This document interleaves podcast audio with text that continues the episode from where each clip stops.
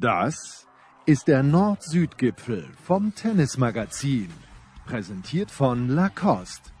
Nervenstark wie Novak Djokovic, dynamisch wie Alexander Zverev und mit hoffentlich ähnlich viel Spielwitz wie Ashley Barty. Der Nord-Süd-Gipfel. Jetzt. Es ist der Nord-Süd-Gipfel vom Tennismagazin nach den US Open 2022, nach dem Davis Cup in Hamburg unter anderem und vor allen Dingen nach der Bekanntgabe des baldigen Rücktritts von Roger Federer. Und um das zu besprechen, zum einen begrüßen wir da im Norden Christian Albrecht Albi Barschel vom Tennismagazin. Servus Albi. Moin Moin aus Hamburg. Und im Geiste natürlich auch Hamburger, aber derzeit und schon länger im Süden Marcel Meinert von Sky. Servus Marcel. Servus zusammen. Fangen wir vielleicht mit ein bisschen einem Re Recency Bias an. Albi, wir haben uns beide in Hamburg getroffen. Mhm. Es gab dort sechs Tage Davis Cup mit mehr und weniger Zuschauern, mit besserem und schlechterem Wetter. Wie fällt dein Fazit aus dieser gesamten Veranstaltung mal, unabhängig vom Abschneiden der Deutschen, dass er sehr gut war? Ähm, was die Zuschauer angeht, natürlich sehr mäßig. Da haben wir uns alle natürlich sehr, sehr viel mehr gewünscht, ähm, vor allem auch bei den deutschen Spielen. Also gestern war es ja noch relativ voll, aber gerade am Mittwoch und Freitag war es dann sehr, sehr leer, muss ich sagen. Was der Stimmung aber keinen Abbruch getan hat. Also die Stimmung war exzellent gut und die Matches waren auch allesamt äh, dramatisch und ähm, ich erinnere mich an, Freitag, das ging ja bis halb zehn und äh, wie Pütz, Kravitz Pütz das da im Tiebreak gedreht haben. Also ich glaube, Marco Hagemann hat das bei äh, Servus TV gesagt, dieses Spiel verdient einen volleren roten Baum. Das hat er, glaube ich, am Match von Struffi gesagt und ähm, dem ist eigentlich nicht viel hinzuzufügen. Also es war eigentlich eine tolle Veranstaltung, fand ich, bloß es hätten mehr Zuschauer da sein müssen. Marcel, jetzt kennst du die Örtlichkeiten ja auch sehr, sehr gut und ich habe vor Ort schon auch Stimmen gehört, die gesagt haben, ja, Hamburg als Austragungsort gut, aber wie wäre es denn zum Beispiel, wie auch immer diese Halle jetzt heißt, wo die Handballer spielen und wo früher ähm, die Eishockey, die Freezers gespielt haben. Ich weiß gar nicht, wer im Moment der Namenssponsor ist. Ja, okay, also hätte es, musste, musste es zwingend aus deiner Sicht, Marcel, der roten Baum sein, wo es ja wirklich auf der Seite ziemlich kühl reingeweht hat dann am Ende. Ja, ich weiß nicht, ob das tatsächlich der Grund ist, warum dann ähm, zu wenige Zuschauer, Zuschauerinnen da waren. Natürlich wäre die Barclaycard Arena von der Ausstattung her eine Alternative gewesen. Wenn man sich dann allerdings anguckt, was man dort für zwei Wochen hm. Miete, und das ist dann der realistische Rahmen, über den wir sprechen, mit Aufbautraining und allem, was dazugehört, hinlegt und das im Vergleich setzt zu der ich sag mal, grob überschlagen null, die da steht, wenn der, wenn der DTB das Ganze zur Verfügung stellt. Klar musst du auch noch einen Chord reinlegen, aber das hast du natürlich überall. Insofern sagen wir mal, grundsätzlich steht die Anlage da, alles andere musst du anmieten.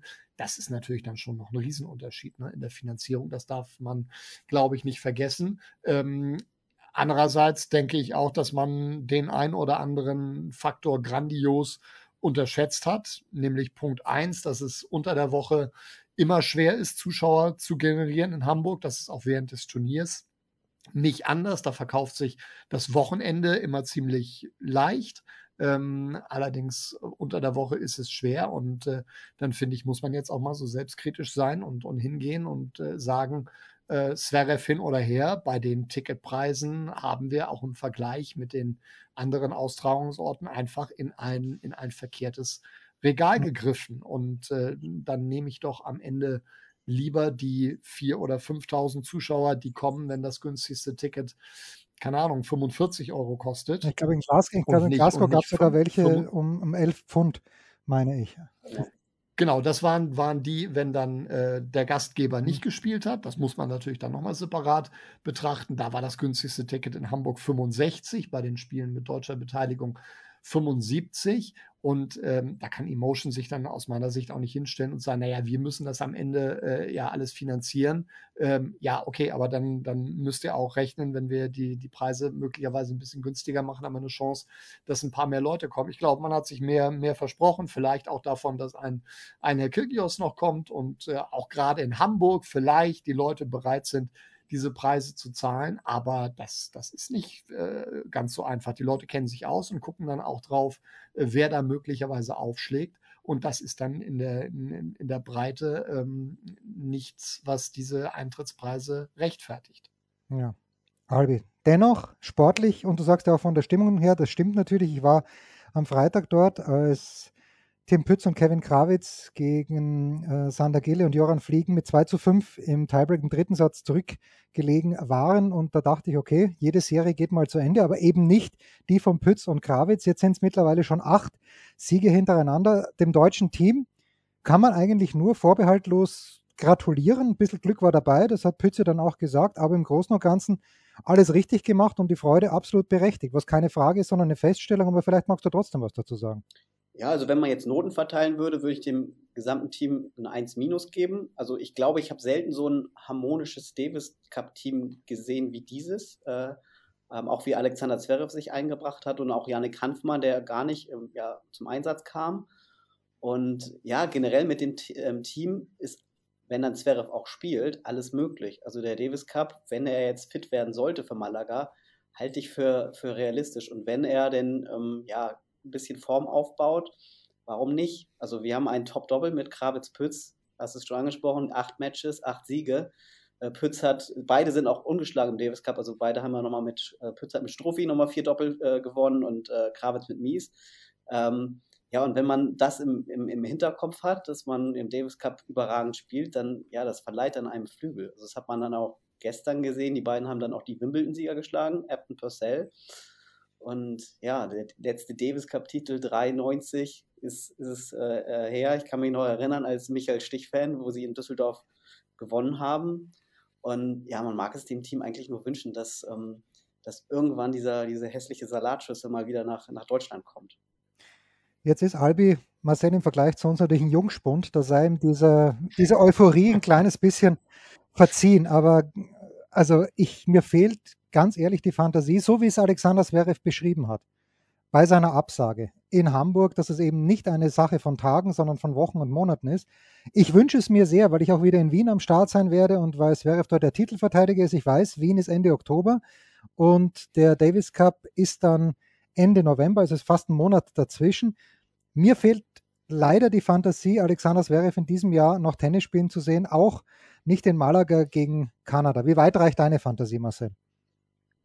Nee, so weit reicht sie auch nicht. Ich halte das so, wie er es beschrieben hat. Und das sind die, die Infos, die uns vorliegen. Und ich äh, will ihm da keine zu große Schwarzmalerei unterstellen. Also so wie er es gesagt hat, halte ich es für ausgeschlossen also das sind jetzt, wie viele Wochen sind es noch bis zum, bis zum Davis Cup? Sieben, ja. acht. Er müsste davor eine, eine veritable Matchpraxis haben. Also er müsste spätestens Wien und, und Paris aus meiner Sicht ähm, dann wieder spielen. Wir sprechen jetzt schon nicht mehr von der Qualifikation für die, für die Nitto ATP Finals, weil er dann noch ordentlich Punkte machen müsste. Das ist, denke ich, auch nicht mehr drin, aber zumindest, dass man vorher zwei Turniere auf ordentlichem Niveau spielt, dass er der Mannschaft dann auch weiterhilft, denn ansonsten finde ich, ist man auch sehr, sehr schnell dabei zu sagen, die Jungs, die jetzt dieses Ticket gelöst haben, und ich glaube, dass Alexander Zverev der Erste, der das unterschreibt, hätten es sich auch absolut verdient, da in Malaga zu spielen, möglicherweise mit einem Oscar Otte dann auf ähm, höherem Niveau als jetzt, was Struffi für Deutschland zu leisten imstande ist, haben wir mal wieder in eindrucksvoller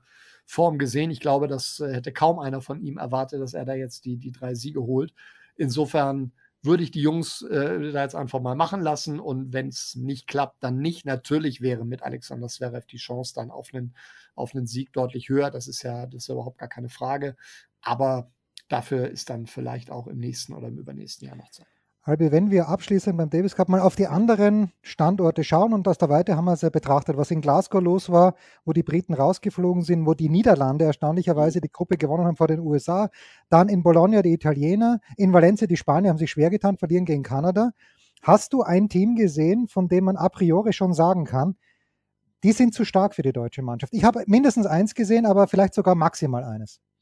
Boah, das ist eine, eine, schwere Frage. Das hängt immer davon ab, mit welcher Aufstellung die Spanier In der jetzigen spielen. Besetzung. In der jetzigen Besetzung. In der jetzigen Besetzung. Ähm, ähm, also ich fand Yannick Sinner, normalerweise würde ich jetzt sagen, die Italiener mit Berrettini Sinner und auch im guten Doppel von Nini äh, Bolelli.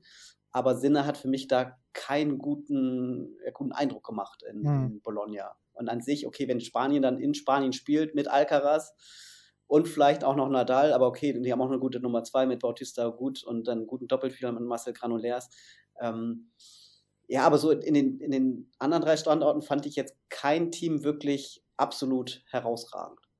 Ich weiß nicht, wie du es siehst. Ja, ich hätte auch die Italiener genommen mit der Einschränkung von Sinner. Ich glaube, Sinner leidet schon noch ein bisschen drunter unter dieser Niederlage gegen Alcaraz in New York, die ja gar nicht so lange zurückliegt, wo er Matchball bei eigenem Aufschlag gehabt hat. Äh, aber ansonsten hätte ich auch die Italiener gesagt, weil die ein einigermaßen formidables Doppel haben. Und wenn ich nicht unterschätzen möchte, obwohl sie in Glasgow nur Zweiter geworden sind, Marcel, das sind die US-Amerikaner mit Taylor Fritz und Tommy Paul. Das klingt jetzt gar nicht so überragend, aber die haben natürlich mhm. mit der Chief Ram und Jack Sock, wenn es denn dabei bleiben sollte, auch ein ordentliches Doppel. Ähm, ohne Wenn und Aber. Die muss man erstmal schlagen. Jetzt kann man natürlich auch Kanada in den Topf noch ja. mit reinnehmen, wobei Dennis Shapovalov ähm, dann doch ein bisschen zu wechselhaft wenn er überhaupt ist, spielt. Aber ja. mal gucken, wenn er überhaupt spielt. Genau, also davon bin ich jetzt mal, mal ausgegangen. Aber äh, also das wäre dann die Aufstellung, mit der Kanada ähm, das Ding dann, dann gewinnen könnte. Die muss man natürlich mit auf der Rechnung haben. Aber ansonsten äh, bin ich bei dir. Italien, wenn sie in der Formation spielen, wie jetzt, ganz oben mit dabei. Die USA können sicherlich noch stärker spielen. Ähm, Australien, wenn es eine andere Formation wäre, mal sehen. So denke ich, sind die dann unterm Strich nicht gut genug. Bei Australien nur der Hinweis: Nick Kyrgios wird die ATP-Finals spielen. Hat er mir zumindest ganz persönlich bei der Pressekonferenz in Wimbledon gesagt, weil er mit Thanasi Kokinakis schon für das Doppel qualifiziert ist in Turin. Ja, und wenn er schon mal in Europa ist, das Einzige, ja, das Einzige, was ich denke, was vielleicht ein kleines, da muss Leighton Hewitt seine Magie wirken lassen, weil es gab ja dann doch ein paar böse Bemerkungen in Richtung Matthew Apton und Max Purcell nach dem Australian Open Finale. Vielleicht haben sie sich ausgesprochen, die australischen Buben. Und dann wäre das sicherlich auch, also wenn Kyrgios auf 1 und Demenau auf 2 oder umgekehrt, noch besser eigentlich umgekehrt für die Australier, wenn es so wäre, das wäre sicherlich auch ein starkes Team. Gut, das ist der Nord-Süd-Gipfel vom Tennismagazin. So viel zum Davis Cup präsentiert von Lacoste natürlich und Marcel, die große News, die auf Sky ja auch gebührend, wie ich finde, behandelt wurde. Der Rücktritt von Roger Federer nach dem Labour Cup in dieser Woche. Fangen wir vielleicht mal so an, Marcel, für Leute, die nicht die Freude, möchte ich sagen, gehabt haben, in irgendeiner Art und Weise beruflich mit Roger Federer zu tun zu haben. Kannst du vielleicht in kurzen oder auch längeren Worten beschreiben, wie das eben war, wenn man mit ihm als, ja, als Pressebetreuer in Halle, in Hamburg, du hast ihn ja auf vielen Stationen getroffen mit Sky, wenn man mit dem großen Meister eben tatsächlich in Kontakt gekommen ist? Jederzeit auf Augenhöhe, zuvorkommend, äh, höflich, bodenständig, niemals äh, äh, abgehoben, kaum genervt, fast nie schlecht gelaunt. Selbst nach Niederlagen, die, die natürlich emotional ähm, ihn dann mitgenommen haben, mit, mit einer gewissen Reife, mit fortgeschrittenem Alter, wusste er, dass auch das dann, dann einzuordnen. Ähm, jeden, dem er begegnet, äh, ist äh, höflich, mit, mit, mit einem Danke, mit einem Hallo, wie geht's? Und zwar mit einem ehrlichen äh, Bedacht, um dann äh, Gespräche nicht nur über Tennis, sondern auch über andere Dinge des, des Lebens äh, zu führen ähm, das ist schon, das ist schon sehr, sehr beeindruckend, äh, auch wie sich ein, ein Roger Federer abseits des Platzes gegeben hat. Äh, die, die ganze Brillanz auf dem Court, ähm, die Genialität, die Eleganz, jetzt noch gar nicht erwähnt, aber du hast ja, hast ja bewusst nach den persönlichen Eindrücken äh, gefragt. Das Ganze gepaart dann mit einer, mit einer Selbstverständlichkeit, dass sich das einfach so gehört. Das war allerdings auch nicht, nicht immer so. Das ist auch eine Rolle, in die er erst hineingewachsen ist im, im, im Laufe der Zeit, hat, hat dem Spiel aber immer schon den, den größten Respekt entgegengebracht und dann seinen Weg zur, zur Perfektion in, in jedem Bereich, den er ja für sich schon so ein bisschen vorgezeichnet sah. Das hat er, glaube ich, in den frühen Jahren schon, schon immer gesagt. Also so nach dem Motto, wenn ich dieses Spiel spiele oder das, was ich mache, das möchte ich dann auch perfekt machen. Und das hat er tatsächlich geschafft über seine, seine beeindruckende Karriere und ähm, wird deswegen für immer einer der größten Spieler, da können wir ewige Diskussionen führen, für mich der größte, definitiv aber der größte Botschafter dieses Sports bleibt. Ein sehr schönes Wort von Marcel. Albi, du musst jetzt noch einer draufsetzen. Ich weiß nicht wie, aber versuch's einfach. Also ich sehe es wie Marcel, ich mache da immer so gerne zwei Kategorien. Äh, es gibt einmal den besten Tennisspieler aller Zeiten. Das ist für mich definitiv Roger Federer, egal was Novak Djokovic und Nadal noch in ihrer Karriere erreichen werden, weil Federer hat so viel für den Sport getan, das, das kann man gar nicht so in Worte beschreiben. Und dann gibt es noch den erfolgreichsten Spieler aller Zeiten. Das war Federer jahrelang. Und ähm, da wird jetzt wahrscheinlich Djokovic äh, diesen äh, Titel dann haben. Aber für mich ist eben Federer der, der Beste. Also kein Spieler, mal abgesehen vielleicht von Björn Borg und auch ein bisschen Andrew Agassi, hat so einen Einfluss gehabt äh, auf, auf, auf diesen Sport. Und das wird ihm keiner nehmen. Und das werden wir dann wahrscheinlich auch beim Lever Cup sehen, was dann da los sein wird. Also ich bin da gespannt auf die Bilder, wenn er jetzt wirklich dann auch doppelt spielen sollte. Man weiß es ja noch nicht genau, ob er spielt. Äh, ein Doppel mit Nadal. Was ich besonders schade finde, ist, dass er seine Karriere nicht, Karriere nicht zu seinen eigenen Bedingungen beenden kann. Also, dass da wirklich jetzt Verletzungen äh, in den Weg äh, kamen. Das hätte ich mir vor ein paar Jahren nicht gedacht, dass Federers Karriere, wo die so verletzungsunanfällig war, dann so zu, zu Ende geht. Und das finde ich ein bisschen schade. Ich hätte es mir noch gerne, also ich hätte gerne gewünscht, dass er diesen Rekord von Jimmy Connors, die meisten äh, Matchsiege, da fehlten glaube ich noch 25, ähm, noch ähm, gebrochen hätte. Wird leider dann nicht der Fall sein. Auch die 109 Titel wird er natürlich nicht mehr erreichen, wobei 103 natürlich schon auch Wahnsinn sind. Wenn man jetzt aber natürlich die jungen Spieler sieht bei den US Open, Marcel, ja, wenn man jemanden sieht wie Alcaraz, wie der über den Platz schwebt, fliegt, förmlich leichtfüßig, diesen Biss, den er hat, diese Power, die er hat, ist, wäre für Federer aus deiner Sicht, für einen Federer der Form, wie er im letzten Jahr zurückgekommen ist, wie er zuerst bei den French Open gespielt hat, dort gegen Köpfer ein sehr enges Match gewonnen hat, am Abend bei Kälte in Wimbledon nochmal im Viertelfinale war. Hättest du es, Marcel, überhaupt für möglich gehalten, dass Federer so zurückkommt, dass es ihm auch selbst Spaß macht, dass er wirklich konkurrenzfähig ist nach einer Pause jetzt nochmal von mehr als einem Jahr? Nein. Ich habe das, das hört sich jetzt im, im Nachhinein total blöd an. Ich habe das eigentlich nach diesem Wimbledon-Viertelfinale, das ich ja zusammen mit Michael Stich auch kommentieren durfte, ähm, für ausgeschlossen gehalten. Wohl wissen, dass er sich natürlich nicht mit einem 0 zu 6 aus Wimbledon äh, verabschieden will und dass er schon nochmal wiederkommen möchte.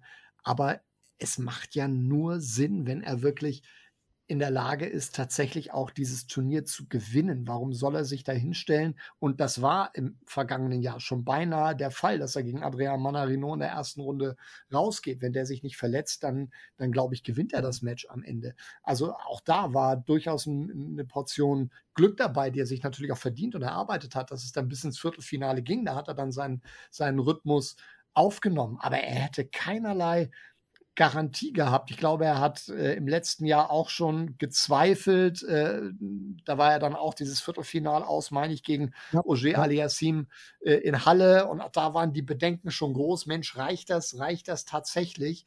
Und ähm, der Weg, der Weg wäre unheimlich weit gewesen. Und auch jetzt, dieses Karriereende, hätte es in irgendeiner Art und Weise Sinn gemacht, dass er sich in Basel hinstellt für irgendein Match und gegen ich weiß nicht wen da in der ersten Runde verliert. Ich bin bei Albi. Es ist schade, dass er sich am Ende nicht selber aussuchen konnte. Wir kennen aber auch Federers Ehrgeiz, so ähnlich wie Nadal, bei dem ich auch nicht geglaubt habe, dass er jetzt nach einem Titel bei den, bei den French Open in den Sack haut, auch wenn ihm alles wehtut.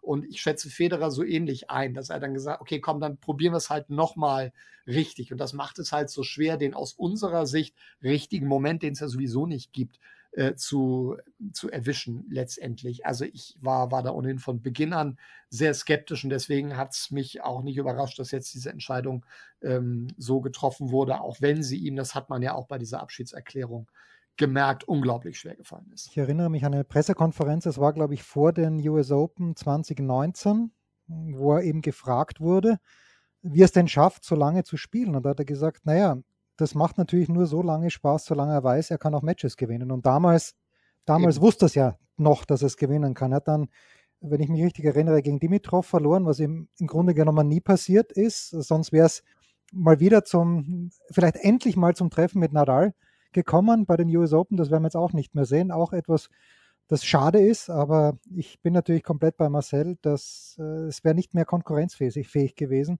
wenn man wenn, wenn man die Ansprüche von Roger Federer hat. Albi, gibt es noch ein abschließendes Wort von dir, hättest du 77.300 irgendwas Euro hingelegt, um an diesem Wochenende ein Ticket für den Labour Cup zu bekommen, weil ich habe einen Screenshot gesehen. Es kann natürlich auch sein, dass das Ganze ein Fake war, aber ja, was, äh, wie, wie viel wäre dir das wert gewesen, dieses Wochenende beim Labour Cup? Boah. Äh, schwere Frage. Ähm, für Federer wäre mir einiges wert gewesen, aber so viel Geld dann, äh, da bin ich dann doch der sparsame Deutsche, ähm, hätte ich dann natürlich nicht ausgegeben, zumal weil ich das auch nicht habe.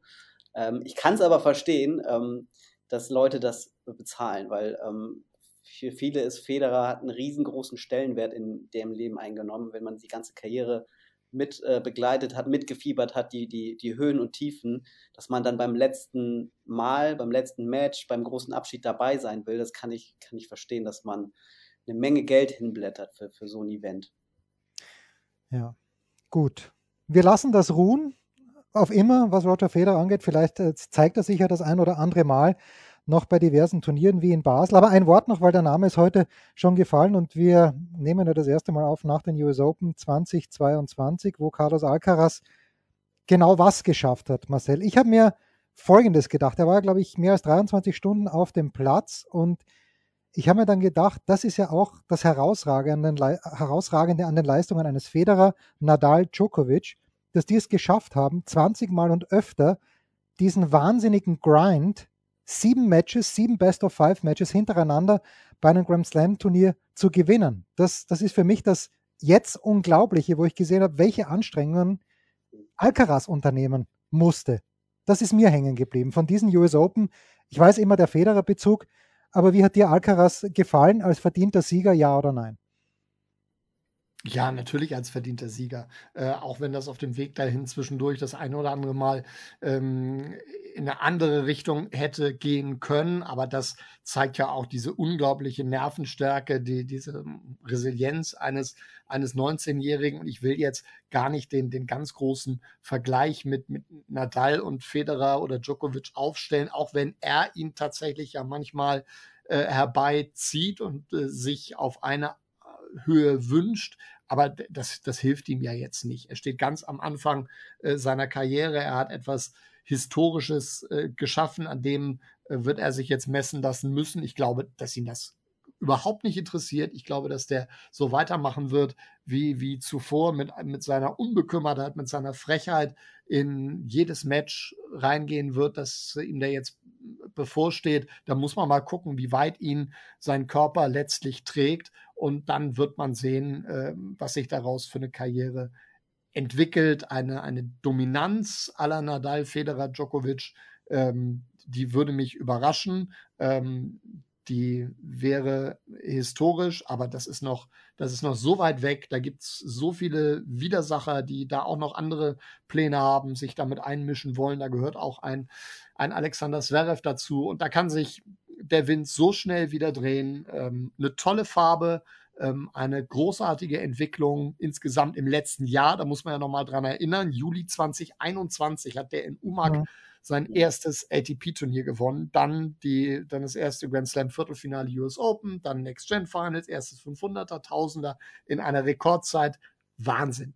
Aber auch da wird es mal wieder runtergehen zwischendurch. Und er hat mit Juan Carlos Ferrero einen, der ihn dann auch durch diese Situation führen wird. Um den muss man sich keine Sorgen Wer machen. sich daran erinnern kann, Alcaraz ist im vergangenen Sommer direkt aus Umag nach Kitzbühel gekommen und also Albert, du könntest dich jetzt als der größte Tennisexperte im deutschsprachigen Raum entpuppen, wenn du mir sagst, gegen wen er da in der ersten Runde verloren hat. Ähm, ich glaube, es war sogar ein Österreicher. Es war ein Österreicher, es war Alexander Erler. Ja, genau, das hätte ich jetzt gesagt. Aber ich würde gerne noch was zu Alcaraz sagen. Also es ist mir jetzt die letzten Tage so irgendwie bewusst geworden. Also ich weiß nicht, ob ihr es ähnlich seht. Ich finde, ähm, wenn wir jetzt bei Vergleichen sind, ich denke da immer ein bisschen an Boris Becker auch, weil er hat schon so viele, mit 19 Jahren, so viele dramatische Matches gespielt, Krimis, äh, Spiele, die er umgebogen hat, jetzt auch bei News Open gegen Sinner, gegen Silic und ich habe auch ein bisschen das Gefühl, manchmal, er liebt diese Dramatik und macht es auch manchmal mit Absicht äh, spannend. Das hat mich auch so im Roten Baum äh, erlebt und er nimmt dieses Publikum mit, äh, mit bei seinen ganzen Emotionen, die hauptsächlich positiv sind. Und für mich ist so ein bisschen, also ich sehe da so ein bisschen Parallelen zu, zu Boris Becker. Ich weiß nicht, ob ihr das ähnlich seht. Marcella, bist du jetzt gefragt? Ich, ich war kein Meteorologe. Ich kann den Gedanken, ich, ich kann den Gedankengang durchaus, durchaus nachvollziehen, was, was Dramaturgie angeht und, und jetzt nicht der 17-jährige Leimener, sondern der 19-jährige aus, aus Murcia. Ähm, doch, also den, den Gedanken würde ich, würde ich durchaus, ich durchaus mitgehen. Bin ich gespannt, wie ihr da draußen das seht. Ich nehme den Gedanken mit, den der Albi vorhin gebracht hat, dass er Roger Federer in eine Reihe mit Björn Borg und mit Andrew Agassi gestellt hat. Das wäre so, das, wär so das, das Trio, das ich gerne neben mir auf irgendeinem Podium irgendwann mal sehen würde. Björn Borg, Andrew Agassi und Roger Federer. Mal schauen. Das war's. Der Nord-Süd-Gipfel vom Tennismagazin präsentiert von Lacoste mit Marcel Meinert von Sky und mit Christian Albrecht Barschel, mit Albi Barschel vom Tennismagazin. Das war der Nord-Süd-Gipfel vom Tennismagazin, präsentiert von Lacoste. Schaut gerne mal auf tennismagazin.de und lacoste.com vorbei. Und versäumt nicht die nächste Ausgabe des Gipfels, wenn der Norden wieder in Richtung Süden aufschlägt.